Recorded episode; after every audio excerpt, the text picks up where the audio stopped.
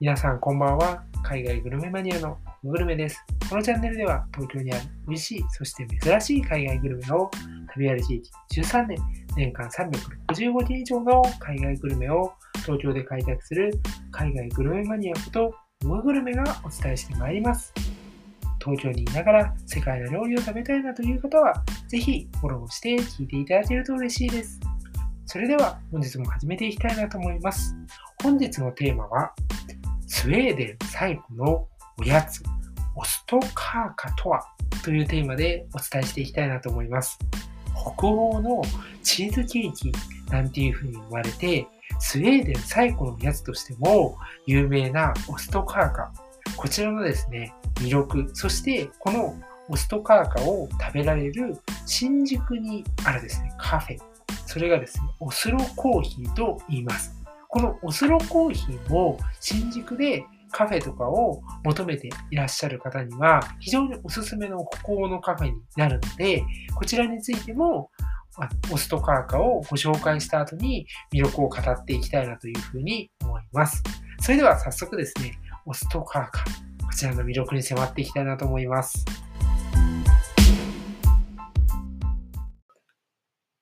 オストカーカ、こちらですね、北欧のチーズケーキになります。で、500年前、こんな前のですね、レシピが今でも残っている、そういう理由からですね、スウェーデン最古のおやつなんていう風に呼ばれています。まあ、チーズケーキっていうと、バスクのチーズケーキとか、あとはベイクドチーズケーキとか、スフレチーズケーキとか、いろんなチーズケーキがあって、好きな方も多いんじゃないでしょうか。かくいう私も、チーズケーキはデザートの中で一番って言っていいぐらい大好きなんですよね。小さい頃から甘いものはあんまり食べれなかったんですけど、チーズケーキだけあるとなんか食べてしまう。そんなね、あの、子供時代を送っていました。で、じゃあですね、このオストガーカは他のチーズケーキと比べてどういうところが違うのっていうところをちょっとご説明していきたいなというふうに思います。まずですね、決定的な違いは作る材料にあるんですね。これがレンネットというですね、羊の牛ですね、の胃の成分を使ってですね、牛肉を、あ、牛肉じゃない、牛乳を固めて作るらしいんです。ただ、このレンネットっていうのは、なかなか手に入らないみたいで、このですね、オスロコーヒーでは、クリームチーズを使って作っております。で、もう一つですね、特徴的なのは、キャラメルをですね、こう絡めた、ナッツがケーキの上にこう乗ってることなんですね。まあ、チーズケーキとかって結構上はま平らで何も乗ってなかったりすることが多いと思うんですけれども、このオストカーカというのは、上の部分がですね、こういうこうナッツが敷き詰められている。そんな風なケーキになっています。これがですね、中身の原料とですね、そして見た目のところでの違いになってくるんですね。じゃあ、どんなところに魅力があるのかていうと、私は2つだなと思っています。1つは、やはりですね、これ、使ってるのはクリームチーズなんですけれども、これ北欧のクリームチーズを使ってるんですね。なんで、結構、その、ダイレクトに、おお、なんか、チーズ食べてるね、みたいな、そういう感じがするんですよ。チーズの旨味、その純粋な美味しさっていうのを感じられるものになってるんですね。なので、そんなにこう甘くはないんですよね。だから結構食べやすいなっていうところが一つ。もう一つっていうのは、やはり上に乗ってるですね、キャラメルを絡めたナッツ。これキャラメルを絡めることによってですね、ナッツにとろみというか、こう、いい意味でのネチッと感が生じてですね、このネチッと感が結構ですね、こう、濃厚で滑らかなこうクリームチーズにいいアクセントを加えているなっていうふうに思うんですよ。これは結構美味しいし、しかも濃厚でこう口の中にぎゅーっとこう伸びていくような感じに対して、こうギュッギュッとナッツのようにこうねちっとこうこぶりついていくような、いい意味でね、こぶりついていくような感じがあってですね、またこれはチーズケーキとして新食感だなっていうふうに思うんですよね。でですね、こういう、まあ、チーズケーキ、結構、まあ、全体的に見ると、特にそのキャラメルを絡めたナッツが主張しているところは多いんですけど、濃厚さもしっかり出ているので、コーヒーですね。深みのあるコーヒーと合わせるのがぴったりなんですよ。そこでそこで、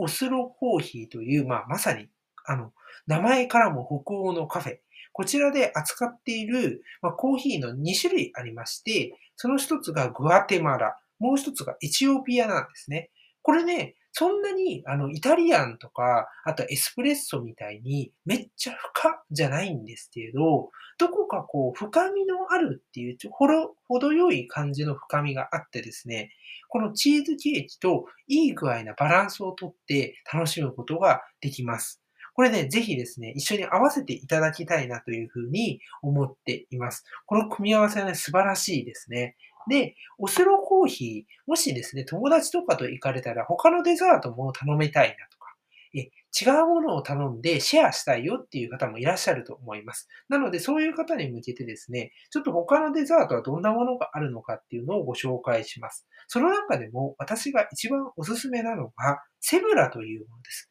これは何かっていうと、よく春の訪れを告げるデザートなんていうふうに呼ばれたりするですね、北欧で有名なあのものになります。なんて言うんだろうね。あの、ブリオッシュみたいな生地の真ん中に、こう、ふわふわとしたですね、クリームが入っている。そんなね、あのものになってまして、結構軽いんですよね。で、カルダモンとオレンジのリキュールが香るブリオッシュパンに甘いアーモンドペーストとたっぷりのホイップクリームを絞った伝統的な北欧の国民的スイーツですっていうふうに説明にも書かれている通りですね、本当に北欧ではよく食べられます。私もね、やっぱね、スウェーデンとかね、結構これね、多いなと思います。で、見た目も非常に可愛らしくてですね、なんかキノコのあの、頭をこう被ってるような、そんな可愛らしいデザートなので、こちらぜひね、あの、セムラ食べてみてほしいなというふうに思います。あとね、あの、北欧じゃなくて、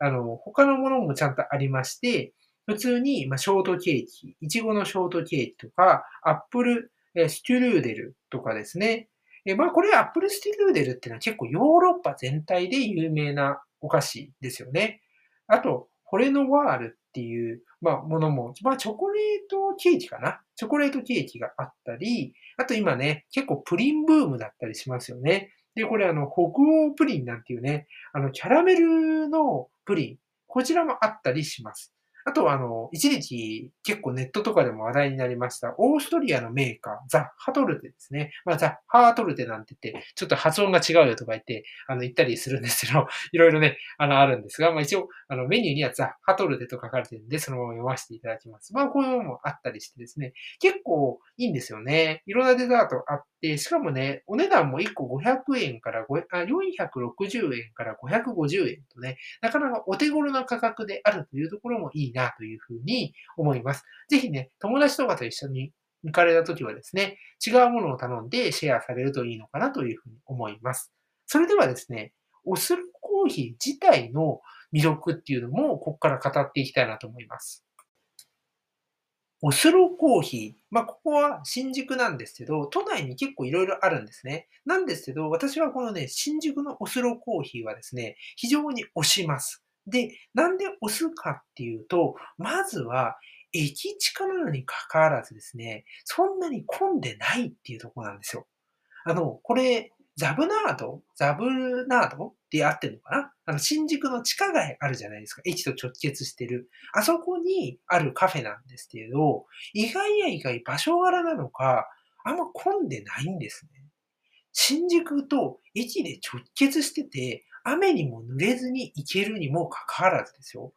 しかも、このオスロコーヒー、結構スペースが広々として、その間隔が隣と結構空いててですね、ゆったりとして楽しむことができるんですよね。で、店内の雰囲気もなんかこう、黒い、ちょっとね、あの、ライトが薄暗く点灯していて、あの、非常にね、おしゃれな空間なんですよ。それなので、結構若い、若い、そんなに高校生とかじゃないけど、大学生とか若い、えー、女性の方々とか、あとはね、あの、なんだろう、お父さんお母さん世代みたいな、あの、結構お年を召した、えー、方々の女性の方々が結構あの女子会じゃないですけど、お母さん同士のおしゃべり会みたいのをしてたりとか、あと時にはね、カップルがいたりとかして、結構ね、あの、女性に人気なんですよ。こちらほんとね、あの、穴場ですね。すごいこんな新宿とね、直結してて、これだけいいな、あの、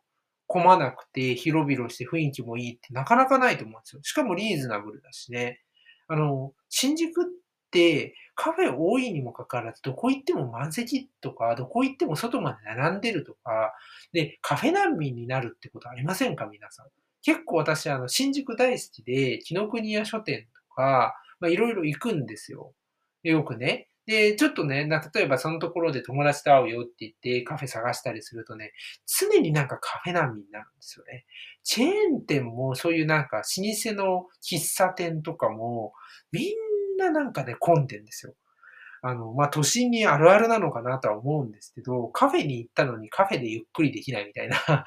の、ね、なんか矛盾してるよね。そういうことがあったりする中で、こちらね、あの、オスローコーヒー、あの、結構おすすめなんですよ。あんまり教えるとね、あの、みんな行っちゃうとちょっと困るなとは思ったんですけど、やっぱりあの、オスとカーカーをね、ぜひ紹介したいなっていうところと、やっぱりあの、居心地が非常にいいので、皆さんにね、ぜひ使っていただきたいなと思って、おすす、あの今回ね、ご紹介をさせていただきました。ね、あの、ぜひですね、新宿行った時とかね、あの、小腹空いた時とかでもカフェだったら利用できますし、このオストカーカーをはじめとしてですね、あの、スイーツは結構、なんていうの、サイズ的にもお手頃なサイズっていうか、あんま大きくないので、あの、メインのね、あの、お昼とかしっかり食べた後でも、ちょっと小腹にね、入れるぐらいの感覚で楽しむことができるので、ぜひね、楽しんでいただけたらなというふうに思います。もちろんですね、ショーケースに並んでいて、テイクアウトとかもできるので、例えば店内でこれだけ食べて、オストカーカーだけ食べて、